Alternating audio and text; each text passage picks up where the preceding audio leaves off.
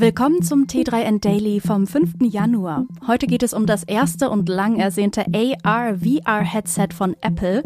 Außerdem Vodafone besiegelt Ende der MMS, der Stuhl zum Anziehen für mehr Standhaftigkeit, BMW mit XXL Head-Up-Display und alles zur Insolvenz von FTX.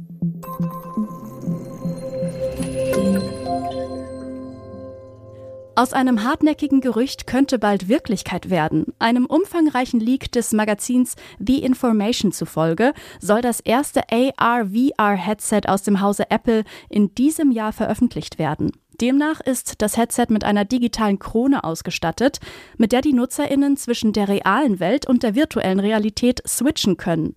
Integrierte Kameras sollen zudem einen Durchsichtmodus und damit einen klaren Blick auf die unmittelbare Umgebung ermöglichen. Um das Gewicht gering zu halten, soll sich der Akku nicht am Headset befinden, sondern von den Nutzerinnen an der Hüfte getragen werden. Ein Schwergewicht ist das innovative Produkt also nur in einem Punkt, den Kosten. Es soll mit mehr als 3000 US-Dollar zu Buche schlagen. In Deutschland hat sie uns 21 Jahre lang erfreut. Nun ist ihre Zeit abgelaufen.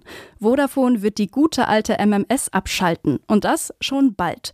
Bereits am 17. Januar können Kundinnen den Foto- und Videodienst nicht mehr nutzen. Bemerken werden das vorerst wohl die wenigsten. Laut Vodafone ist die Nutzung seit der Hochphase im Jahr 2012 um 96 Prozent zurückgegangen. Andere Handynetzbetreiber werden es Vodafone schon bald gleich tun. Die Deutsche Telekom gibt der MMS noch eine Gnadenfrist bis zum 31. Dezember 2023 und auch O2 wird sie zum Jahresende möglicherweise abschaffen. Vielleicht folgt dann ein Aufschrei der deutschen Kundinnen, denn vermissen kann man ja bekanntlich nur, was nicht mehr da ist.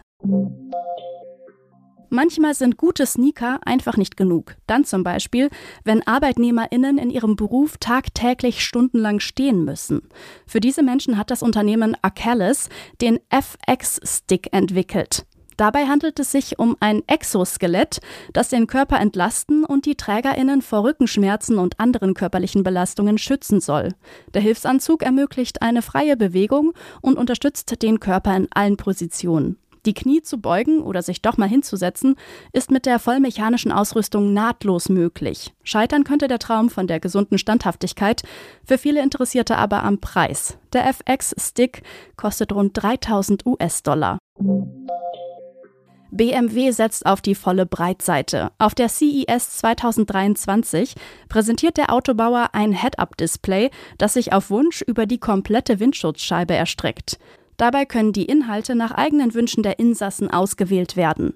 Das Head-Up-Display ist Teil der neuen Technologiestudie namens iVision D, die aufzeigen soll, was technisch möglich ist, wenn Hardware und Software perfekt miteinander verschmelzen. Während einige Ansätze des neuen Technologieträgers wahrscheinlich Visionen bleiben, möchte BMW das erweiterte Display mit der neuen Klasse ab 2025 tatsächlich in Serie bringen. Im Oktober 2022 ist mit FTX eines der größten Kryptounternehmen innerhalb weniger Tage zusammengebrochen. Dem Gründer Sam Bankman-Fried drohen nun bis zu 115 Jahre Gefängnis. Wird das Insolvenzverfahren zum Präzedenzfall?